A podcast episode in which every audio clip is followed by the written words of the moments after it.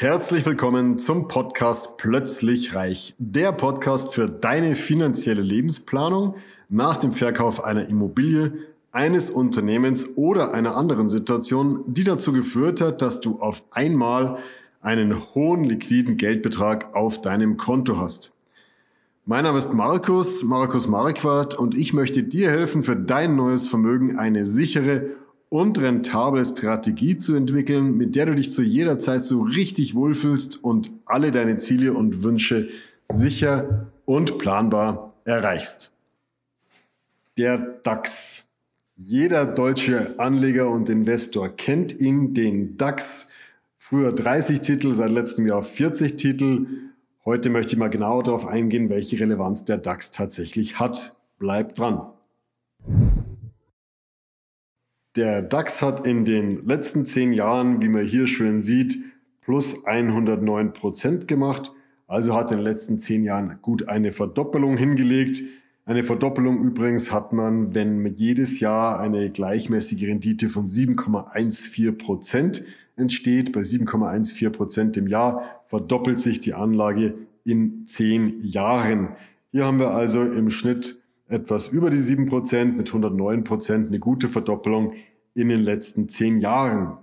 Was gibt es jetzt als Beispiel, als Alternative für andere relevante Indizes? Lass uns mal den S&P 500 anschauen. Wer meinen Kanälen regelmäßig folgt, weiß, dass ich sehr viel von dem S&P 500 halte oder zumindest mal öfter als Beispiel bringe, weil er einfach der älteste Index ist oder der Index, von dem wir die längsten Zeitreihen, Zahlenreihen zur Verfügung haben. Äh, wir können einfach den S&P 500 bis 1926 zurückverfolgen. Deswegen ähm, bietet er mir immer schöne Charts. Der S&P 500 ist der im Vergleich zum DAX äh, ein Titel, ein, ein Index aus Amerika. Verein äh, hat die größten 500 amerikanischen Titel äh, im Index drin. Und wir sehen hier ein Bild vom S&P 500. Der S&P 500 hat in den letzten Jahren 209 Prozent gemacht. Also fast die doppelte Rendite wie der DAX.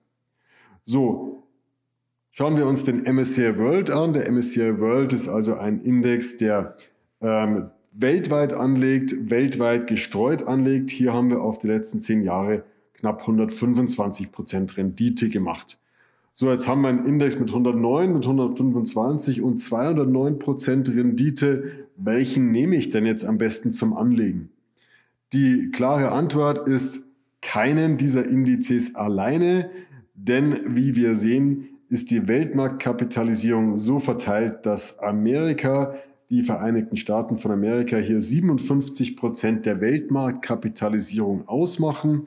Also 57 Prozent des weltweiten Kapitalmarktes fällt an die USA.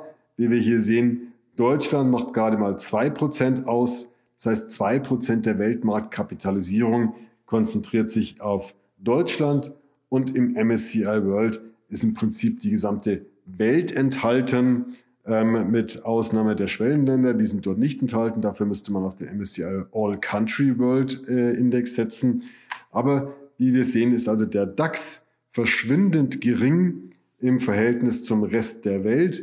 Das heißt, zwei Prozent von 314 Aktiengesellschaften, also 314 Aktiengesellschaften haben wir in Deutschland. Das macht gerade mal zwei Prozent der Weltmarktkapitalisierung aus. Wer also auf unseren lieben DAX, auf diese 40 bekanntesten Titel in Amerika setzt und sonst nichts, der hat einen sogenannten Home Bias. Das heißt, der deutsche Anleger hat einen Home Bias, wenn er in Deutschland anlegt, weil er sich eben auf den Heimatmarkt konzentriert.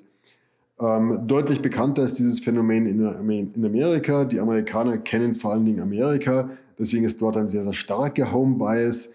Die Amerikaner setzen kaum auf andere Werte, außer auf den Heimatmarkt. Aber wer das tut, als Deutscher äh, verpasst eben 98 Prozent der Weltmarktkapitalisierung, 98 Prozent des gesamten Aktienmarktes der Welt ver wird verpasst, weil Deutschland gerade mal zwei Prozent ausmacht. Der Amerikaner hat äh, dann immerhin schon fast 60 Prozent. Wenn der Amerikaner nur in den eigenen Markt anlegt, hat er schon fast 60 Prozent. Aber auch da gehen ihm noch gute 40 Prozent der Chancen am Weltmarkt durch die Lappen.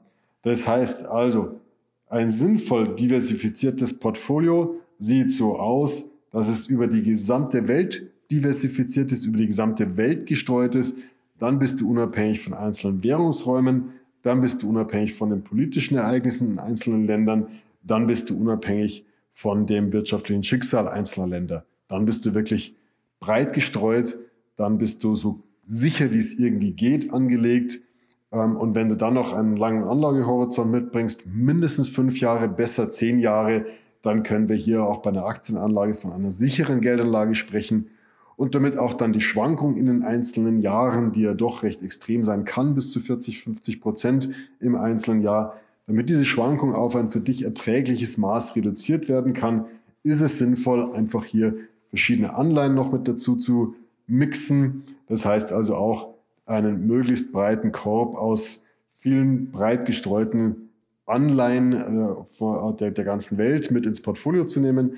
Dann kannst du über, die, über das Anleihen-Exposure die Schwankung auf ein erträgliches Maß bringen und ganz wichtig, weltweit angelegt sein. Dann hast du ein tolles Portfolio, völlig unabhängig vom DAX, auch wenn wir den DAX gerne mögen, weil einfach unsere bekanntesten 40 Titel dran sind. Also, Fazit, bitte nicht ausschließlich in den DAX anlegen, sondern weltweit streuen, erhöht die Sicherheit massiv.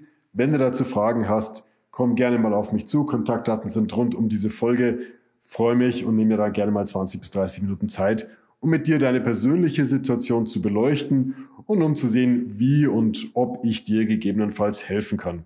In diesem Sinne freue ich mich auf dich. Bis bald, dein Markus.